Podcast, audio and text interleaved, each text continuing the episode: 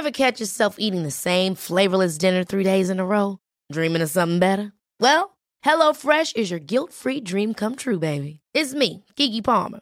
Let's wake up those taste buds with hot, juicy pecan-crusted chicken or garlic butter shrimp scampi. Mm. Hello Fresh. Stop dreaming of all the delicious possibilities and dig in at HelloFresh.com. Let's get this dinner party started.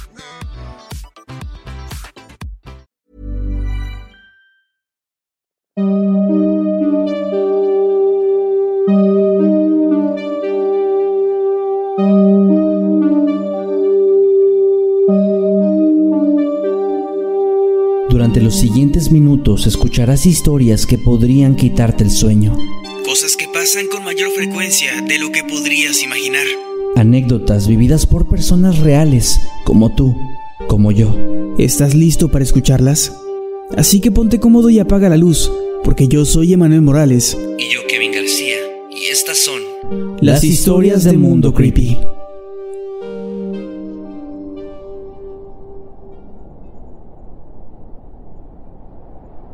El frío del Polo Norte jamás había sido tan inhóspito. En su viejo taller, Santa contemplaba la nieve, solemne, nostálgico.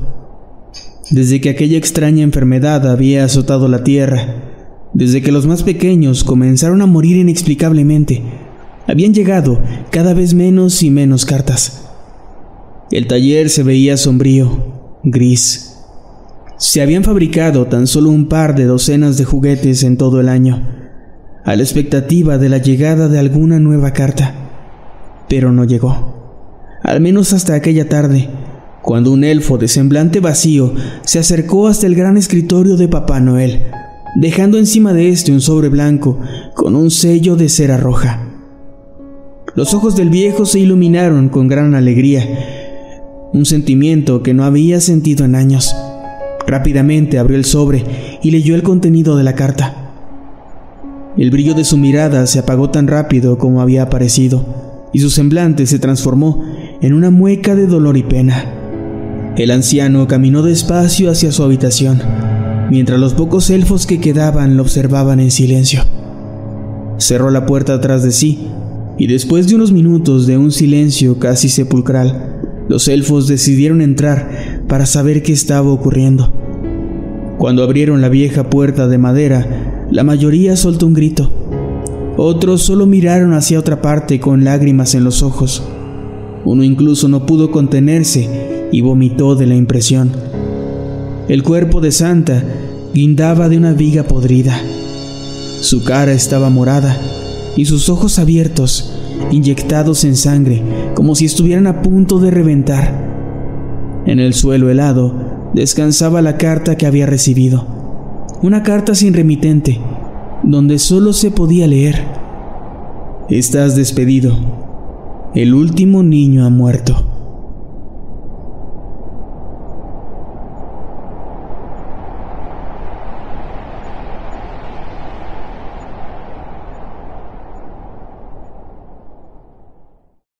Odio la Navidad y todo lo que está relacionado con ella.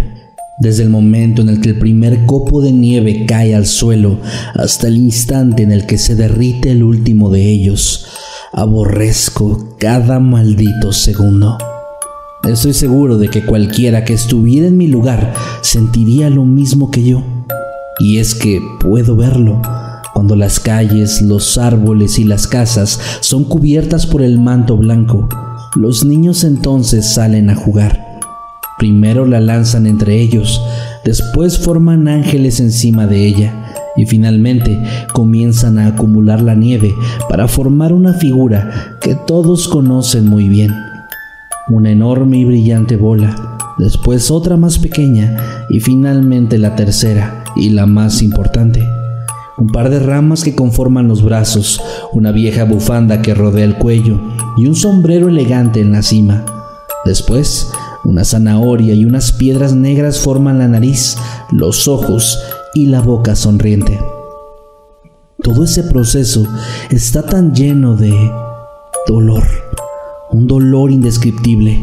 Cada cosa que hacen, cada movimiento, cada artefacto u objeto que introducen, me provoca dolor.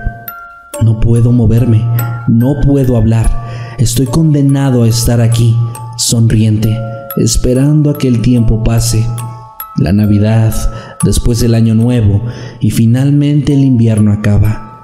La peor parte es cuando el sol comienza a derretir mi cuerpo. Si tuviera una boca funcional, probablemente mis gritos le podrían provocar pesadillas hasta el más valiente. Pero no puedo, no puedo gritar, no puedo hacer nada. Hace ya 17 años que esta tortura dio inicio, cuando un niño triste que observaba por la ventana vio un muñeco de nieve y le pidió una estrella fugaz justo el día de Navidad que le diera vida. Pero la vida es la mayor agonía que existe. Vivir es una tortura continua para mí. Y así será, probablemente, hasta la última Navidad que exista.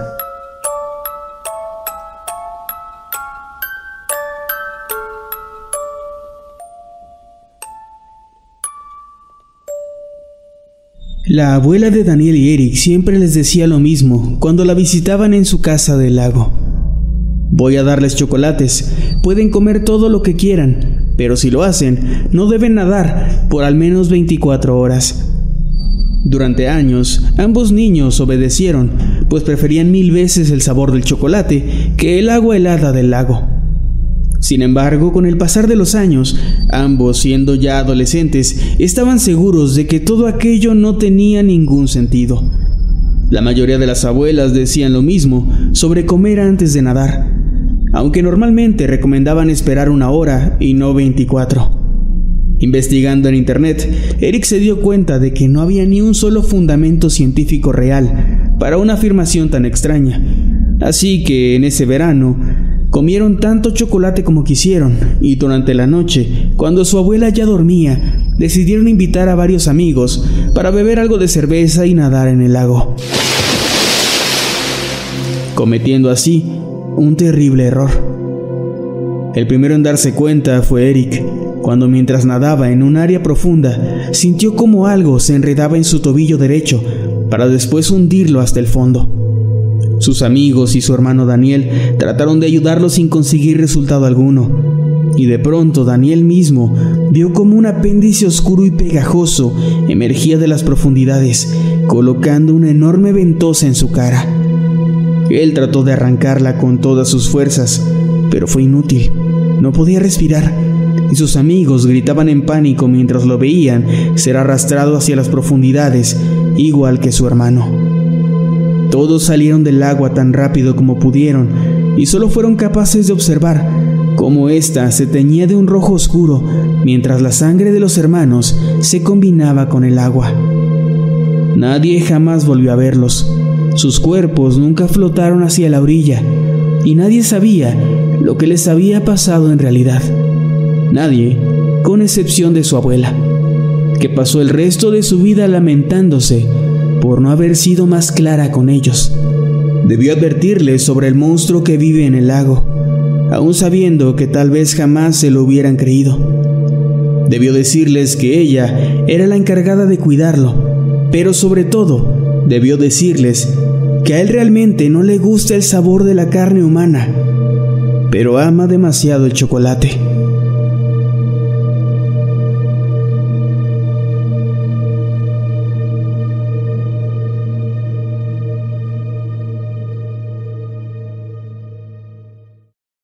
El día de hoy me convertí en un asesino. Uno bastante sádico además.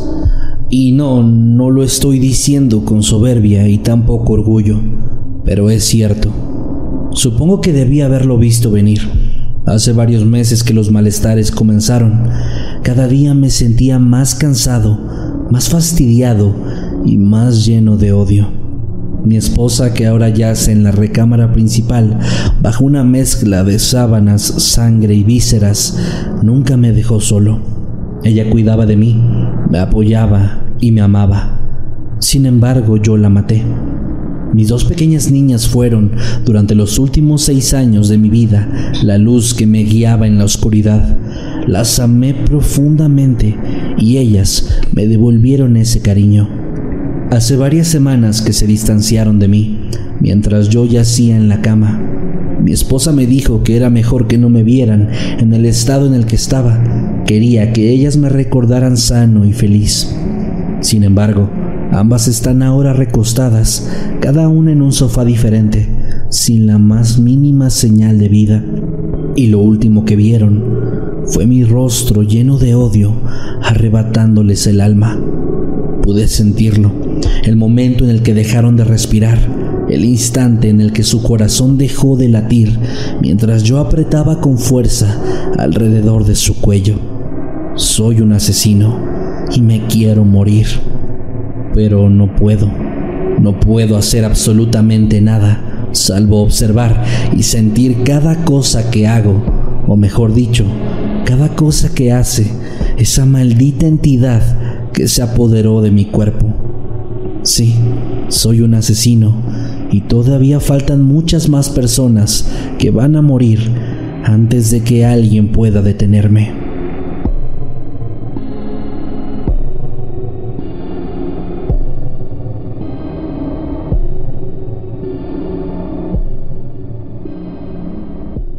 Mi hermana y yo hicimos un hombre de nieve, tal como nos enseñó mi madre, con su bufanda de estambre, con su sombrero, sus ojos de botón y su característica sonrisa. Lo pusimos en el patio trasero de la granja. Mamá decía que ayudaba a cuidar la casa y alejar los malos espíritus en estas fechas.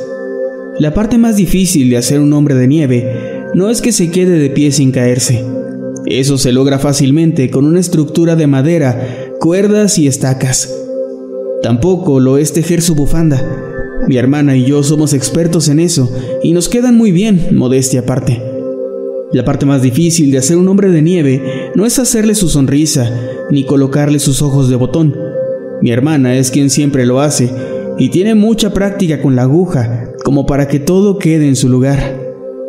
Tampoco lo es abrir su estómago, sacar sus vísceras y rellenarlo todo de nieve blanca para después volverlo a cocer y así conservar su carne. Yo tengo también mucha práctica en eso, pues en la granja todo el tiempo lo hacemos con reses y cerdos. La parte más difícil de hacer un hombre de nieve, para alejar a los malos espíritus tal como nos enseñó mamá, es encontrar a un hombre joven, sin hogar ni familia que note su ausencia en estas fechas navideñas. Definitivamente, esa es la parte más difícil de hacer un hombre de nieve.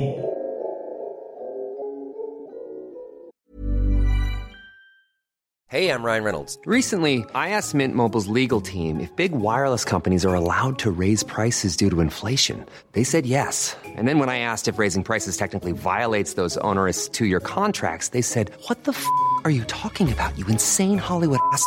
So to recap, we're cutting the price of Mint Unlimited from $30 a month to just $15 a month. Give it a try at mintmobile.com slash switch. $45 up front for three months plus taxes and fees. Promo for new customers for limited time. Unlimited more than 40 gigabytes per month. Slows. Full terms at mintmobile.com.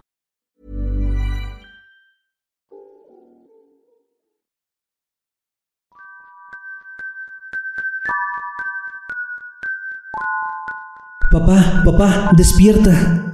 La voz exaltada y alegre de mi hijo me hizo levantarme rápidamente. Ven, vamos, prometiste que me llevarías por un helado, dijo, acercándose a la cama y saltando en ella, brincando con emoción. Giré mi vista y vi a mi esposa. Todavía estaba recostada a un lado de mí y ya se comenzaba a mover, siendo despertada por los gritos y movimientos de nuestro hijo. Apúrate, papá, se está haciendo tarde, Continuó hablando el niño, al tiempo que se bajaba apresuradamente de la cama, acercándose al marco de la puerta. ¿En serio le prometiste que comería helado por la mañana? preguntó mi esposa, todavía envuelta entre las cobijas. Mi hijo y yo nos miramos fijamente por unos momentos y después contesté, Sí, amor, lo siento, pero será la única vez, lo prometo. No hubo respuesta. Ella solamente se giró para acomodarse de nuevo y dormir por un rato más. Mi hijo entonces me tomó de la mano y me encaminó hacia el pasillo. Ahí pude observar hacia su cuarto, en donde noté unas pequeñas huellas de tierra que subían por la escalera y llegaban hasta su habitación. No te preocupes, papá, ya estoy limpio, y después de ir por mi helado podremos limpiar todo antes de que mamá despierte. Sin saber qué decir, seguí caminando hasta la planta baja, y ahí seguí el rastro hasta la puerta trasera. Las huellas salían de la casa y llegaban hasta un hueco en el jardín, que ahora se encontraba descubierto. Detrás de mí, escuché a mi hijo susurrando. Tranquilo, este será nuestro secreto, papá. No le voy a decir a nadie lo que me hiciste. Ahora, vamos por un helado.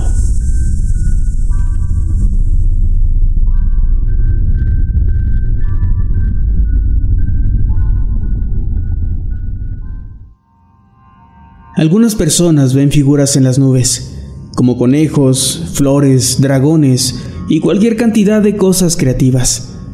Yo siempre veía lo mismo, un rostro, siempre el mismo rostro desde que era niño. Esta cara que flotaba en el cielo no era para nada amigable, era una cara horrible, como la de un demonio que te mira con sus ojos profundos y sonríe. Siempre que salía y volteaba al cielo, ahí estaba, esa cara mirándome fijamente. En el parque, en el patio de la escuela, incluso en el día de mi boda, ahí estaba, con su sonrisa burlona. Trataba de no mirar hacia el cielo, pero era imposible, pues siempre me sentía observado y no podía evitar mirar. Decidí que no podía seguir así y fui a terapia. Ahí me explicaron lo que es la pareidolia.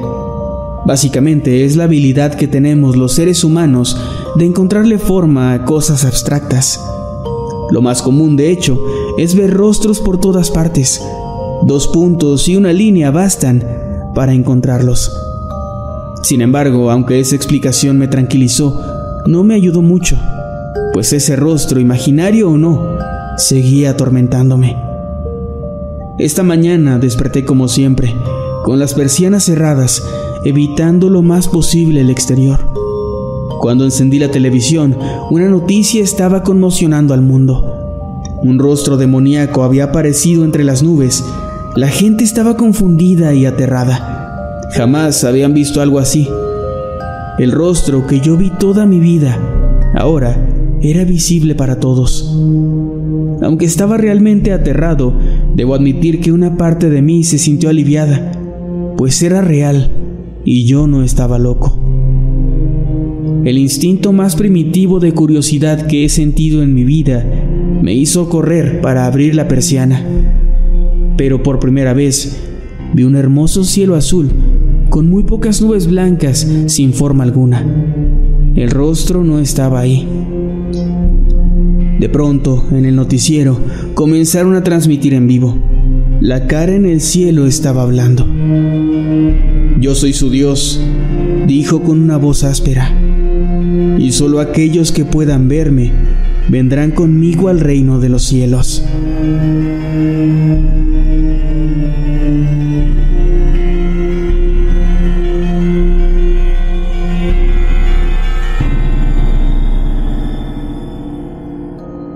La abuela era una mujer tradicionalista y su festividad favorita de lejos era la Navidad. Cada año cuando nos reuníamos en su casa, ella tomaba el hacha de su cochera y llevaba a uno de mis primos para que le ayudaran a cortar un pino del enorme bosque ubicado a un costado de su hogar. Era una mujer bastante independiente, no permitía que nadie más cortara el árbol, e incluso de alguna forma era capaz de llevarlo arrastrando hasta su casa para después decorarlo. El año pasado fue mi turno de acompañarla. Ella jamás fue una mujer cariñosa. De hecho, la mayor parte del tiempo estaba callada y desde que yo tenía memoria nunca la vi dándole un abrazo a alguien, a ninguno de mis primos, mis tíos o mi papá. Aún así, no había un solo año en el que no se reunieran todos en su casa para pasar la Navidad. Incluso llegué a ver a mis padres discutiendo acaloradamente, pues mi madre quería que al menos en una ocasión fuéramos con sus parientes. Sin embargo, mi papá jamás se dio. Para él, eso no estaba discusión. Teníamos que pasar la Navidad con su mamá. Mientras caminábamos mi abuela y yo, comencé a sentirme intranquilo Nunca me gustó ese bosque. Siempre que lo veía, sentía que algo dentro del mismo me observaba de vuelta. Y mi abuela se percató de esto, pues de forma inusual comenzó a hablar conmigo y me dijo, ¿sabes? Debes portarte bien y tratar a los demás con respeto, pues los niños e incluso los adultos que no se portan bien se convierten en árboles de pino. Le pregunté si eso era cierto y ella respondió que sí. No todos los niños son castigados de la misma forma. Algunos reciben carbón de santa, otros son condenados al infierno, pero hay algunos que se terminan transformando en los pinos que estás viendo a tu alrededor.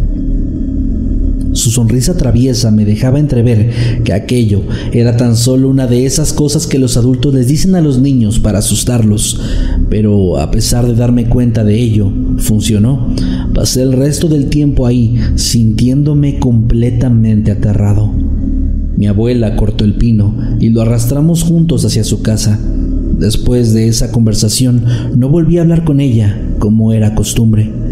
Sin embargo, este año, justo antes de Navidad, ella enfermó. El día de ayer por la noche, su corazón dejó de latir y apenas unos momentos después, mientras la mayoría de sus familiares estábamos alrededor de ella en su cama, escuchamos un grito frenético que provenía de la sala de estar. Era una de mis tías.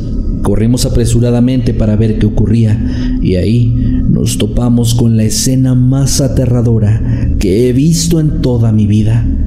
El pino de Navidad se había convertido en una extraña amalgama de piel, huesos y sangre.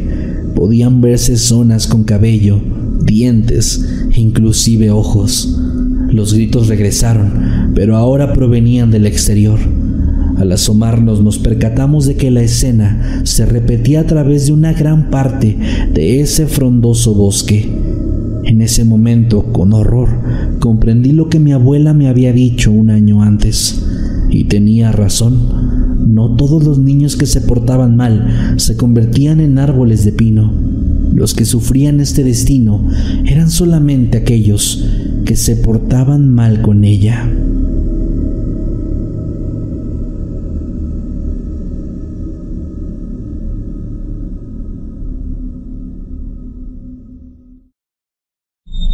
Yo doy felicidad. Quiero hacer felices a los demás, siempre y cuando ellos me hagan feliz a mí. Les doy cosas pequeñas que ellos adoran y a cambio yo obtengo una recompensa de ellos. Siempre es algo pequeño, pero saber que seré recompensado hace que me emocione. Todos los días estoy en el mismo lugar, todos los días observando, viendo quién pasa cerca y quiere un poco de felicidad. Siempre llegan personas que buscan divertirse o pasar un buen rato. Me gusta que me vean y se acerquen. Me agrada que la persona que me llamó o se acercó sea alguien joven, pues me recuerda a mi juventud, y al verlos pienso en lo que falta por vivir. También me agrada que sea alguien relajado. Me molestan las personas quisquillosas y angustiadas, pues no dejan algo que yo pueda disfrutar. Me gusta ver a la gente feliz. En este momento estoy en el parque viendo a los niños correr. Se me acaba de acercar un pequeño niño. Tiene aproximadamente siete años. Está vestido con una playera roja y un pantalón de mezclilla holgado. Tiene los brazos y las piernas delgadas, cabello negro y ojos café claro. Me pidió una paleta de hielo de limón. Se la di y él empezó a buscar entre sus bolsillos el dinero. Pero ahora que por fin lo tengo cerca, creo que hay otra opción y que no se puede comparar la felicidad que yo le di con la que él me puede llegar a dar.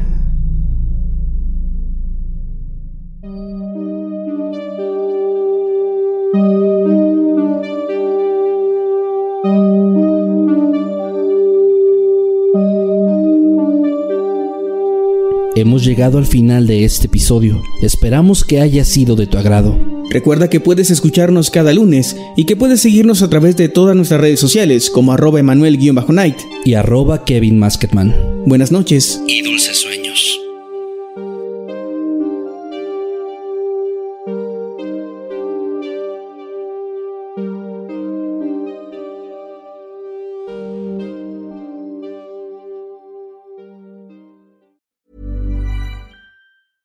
Ever catch yourself eating the same flavorless dinner three days in a row? Dreaming of something better? Well, HelloFresh is your guilt-free dream come true, baby. It's me, Kiki Palmer. Let's wake up those taste buds with hot, juicy pecan-crusted chicken or garlic butter shrimp scampi. Mm. Hello Fresh.